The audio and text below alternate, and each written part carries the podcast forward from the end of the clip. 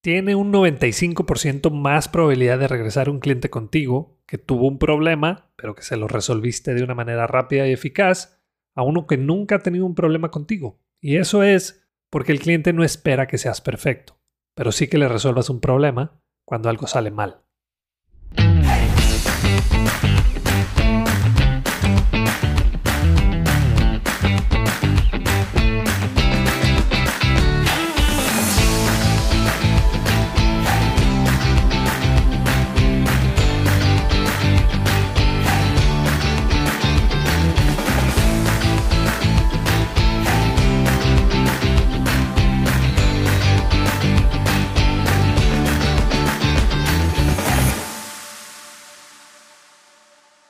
Bienvenido al podcast Bueno, Bonito y Valioso. Este es el episodio 134, la continuación del episodio anterior. Yo soy Daniel Rodríguez de la Vega, TED Speaker, conferencista internacional, fundador de Creces, host de este podcast y quiero enseñarte todo lo que sé sobre cómo encontrar tu valor en el mercado para que de una vez por todas dejes de competir en precio. Hoy voy a continuar con el episodio de la semana anterior o la segunda parte donde el tema es 10 principios para lograr un gran servicio al cliente. Si no lo has escuchado, aquí te doy un resumen muy rápido nada más para que lo tengas a la mano. Los 10 principios para lograr un gran servicio al cliente son muy importantes porque te ayuda a crear relaciones más sólidas y duraderas con tus clientes, porque tienes de un 60 a un 70% de probabilidad de venderle a un cliente que ya tienes que a uno nuevo porque tus clientes más leales te traen más clientes como ellos y porque las empresas que tienen un gran servicio al cliente también cuentan con una muy buena cultura interna. Así que el servicio y la experiencia del cliente es un muy, pero muy buen negocio. Ahora sí, repasando los primeros cinco principios que vimos en el episodio anterior, son el primero era poner al cliente en el centro de la organización y prácticamente se refiere a cuando cualquier nueva estrategia de marketing, producto, servicio, cadena de suministro, etcétera, debe comenzar con esta pregunta. ¿Cómo va a afectar esto a mi cliente ideal? El segundo principio fue el de tener muy clara la diferencia entre servicio y atención al cliente. Atención es el trato directo, es decir, si sonreíste, si fuiste amable, y servicio al cliente es todo tu proceso de venta. En pocas palabras, de nada te va a servir ser atento o amable con tu cliente si no estás resolviendo su problema.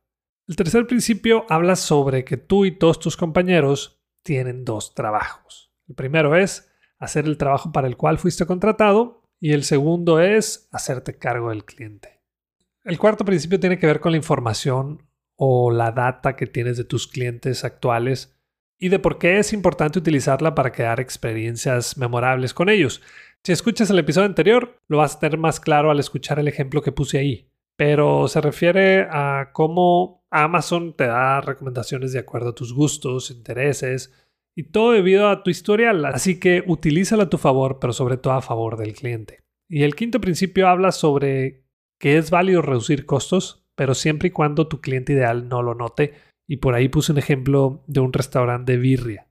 Y ahora sí, vamos a continuar con los principios del 6 al 10. El sexto se refiere a que todos los puntos de contacto que tiene tu cliente contigo, tu marca o tu gente cuentan y te explico con un ejemplo a qué me refiero. Hace poco conté en una de mis conferencias que iba en el carro con mi hijo que tiene 11 años y de repente se nos mete una moto repartidora de un restaurante por enfrente y se frena en seco. No le pité, pero sí le subí las luces y en eso se baja de su moto y me hace una seña como de ¿qué traes o qué quieres? Mi hijo se asustó un poco y me dice, papá, ¿por qué ese señor está enojado? Y le dije, no te preocupes, no pasa nada. Y en eso mi hijo me dice, papá, nunca más me lleves a ese restaurante. Ya no quiero ir, nunca. Muchas empresas no cuidan todos sus puntos de contacto que tienen con los clientes. Creen que por tener un buen producto o por dar una buena atención en el momento es suficiente y no es así. Cada una de las personas que trabajan en tu empresa son su propio departamento de servicio y atención al cliente y todo eso forma parte de la experiencia final que tuvo el cliente contigo, tu marca o tu gente. El séptimo principio es uno que te enseñaron desde chiquito y es ser honesto. Yo como cliente prefiero que seas honesto conmigo, sobre todo cuando sabes que me vas a quedar mal. Una vez llevé mi carro al taller a que le checaron un ruido que traía, me dijo el señor que lo llevara temprano para checarlo y darme un diagnóstico. Hice lo que me pidió, y marqué a las 4 de la tarde para saber si ya tenía noticias. Me dijo que lo estaba checando en ese momento y que lo más seguro es que ya no iba a alcanzar el día de hoy. El carro durmió ahí y al día siguiente le marqué cerca de mediodía. Me volvió a decir que ya me estaba el diagnóstico y bueno, por ahí de las 5 de la tarde pasé por el taller y mi carro estaba afuera. Entonces le marqué y me dice que en ese momento estaban trabajando en él. Y pues ya le dije, no, oye, ¿verdad que todavía no lo haces? Y me dice, es que he tenido mucho trabajo y empezaron las excusas. ¿Qué hice yo? Le di las gracias y me fui a otro lado. Si esa persona hubiera sido honesta y me hubiera dicho que en dos días lo iba a poder checar, yo le hubiera dicho que está bien, que no pasa nada y me programo. Pero no hablar con la verdad, pues no ayuda en nada. Te recuerdo que si no hay confianza, el cliente no te va a comprar. El octavo principio es la rapidez con la que respondes. Fíjate, tiene un 95% más probabilidad de regresar un cliente contigo, que tuvo un problema pero que se lo resolviste de una manera rápida y eficaz, a uno que nunca ha tenido un problema contigo. Y eso es porque el cliente no espera que seas perfecto, pero sí que le resuelvas un problema cuando algo sale mal, ya sea por correo electrónico o mail, llamada, chat o cualquier otro medio de comunicación. Una respuesta rápida conduce a clientes más felices y aumenta esa probabilidad de que regrese contigo. El noveno principio habla sobre no olvidar el toque humano. Y sí, hoy en día mucha gente le gusta pagar en la caja de autocobro o en las tiendas te gusta comprar por tu cuenta, pero ¿qué pasa si lo que buscas no está ahí? ¿Qué pasa si tuviste un problema al momento de pagar o el cajero automático no te dio tu cambio? Ahí sí vas a querer a una persona de inmediato, ¿verdad? Y no solo por eso, la empatía juega un papel muy importante. Hace poco en una de esas cajas de autocobro, pues no me regresó mi cambio. Y cuando le dije a la señorita que estaba ahí lo que había pasado, me sonrió y me dijo una disculpa. Me pasó alguna vez y no se siente bien. Pero aquí yo te ayudo. ¿Adivina qué? No me molesté, al contrario, le agradecí con una sonrisa de vuelta. Ese toque humano sigue siendo clave, así que no te olvides de usarlo. Y el décimo principio, o sea, el último es que tu gente conozca y que sea un experto en el producto o servicio que vendes.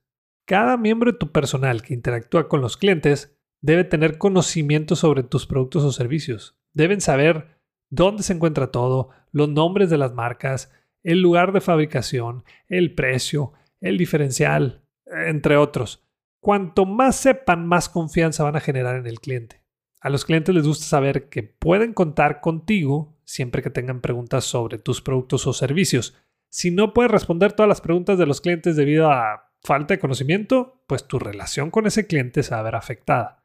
Por otro lado, cuando conoces todo sobre tus productos o servicios, guías a tus clientes a través de sus dificultades y pues todo se vuelve más sencillo para ellos.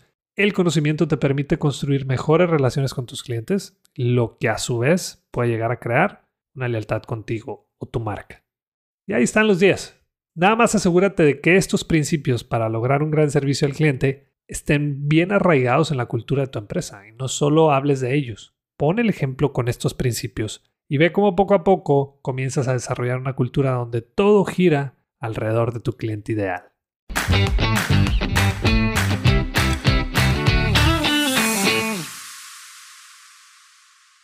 Seamos realistas. Toda la información que podamos tomar en un curso, taller o conferencia lo podemos encontrar en Internet, YouTube u otra plataforma. Pero ¿cuál es la ventaja de pagar por uno de ellos? El tiempo.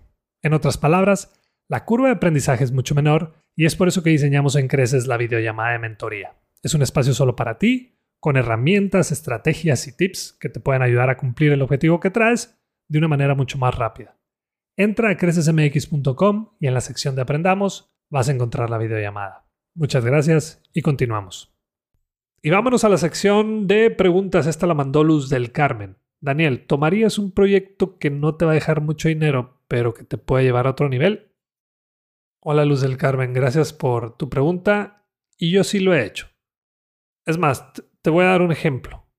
Una vez una empresa me dijo, Daniel, me pasaron un video de una conferencia tuya y te quería preguntar si te gustaría dar un tema la próxima semana en un evento que tenemos nosotros. El detalle está en que ya no tenemos presupuesto. Pero va a estar nuestro director comercial de toda América Latina y te puedo presentar con él para futuros proyectos. ¿Te late? Mira, ni la pensé. Desde ese momento lo vi como una inversión y funcionó a la perfección para mí. No me pagaron nada, pero hoy es la empresa más importante con la que estoy trabajando desde el 2017. Cuando te ofrezcan algo así, toma en cuenta algunas cosas como qué beneficio cuantificable voy a tener con ese proyecto. ¿Esta empresa o persona encaja dentro de mi perfil de cliente ideal? Aunque estoy a favor de cobrar un precio justo por tus servicios, también estoy a favor de invertir un poco en esos proyectos que te pueden llevar a otro nivel.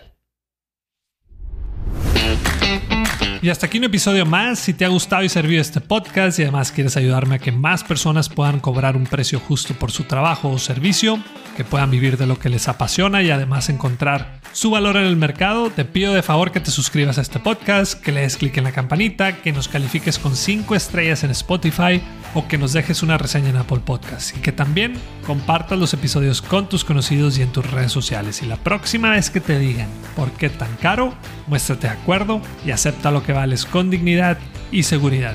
Si quieres saber qué contestar después, no dejes de escuchar. Bueno, bonito y valioso.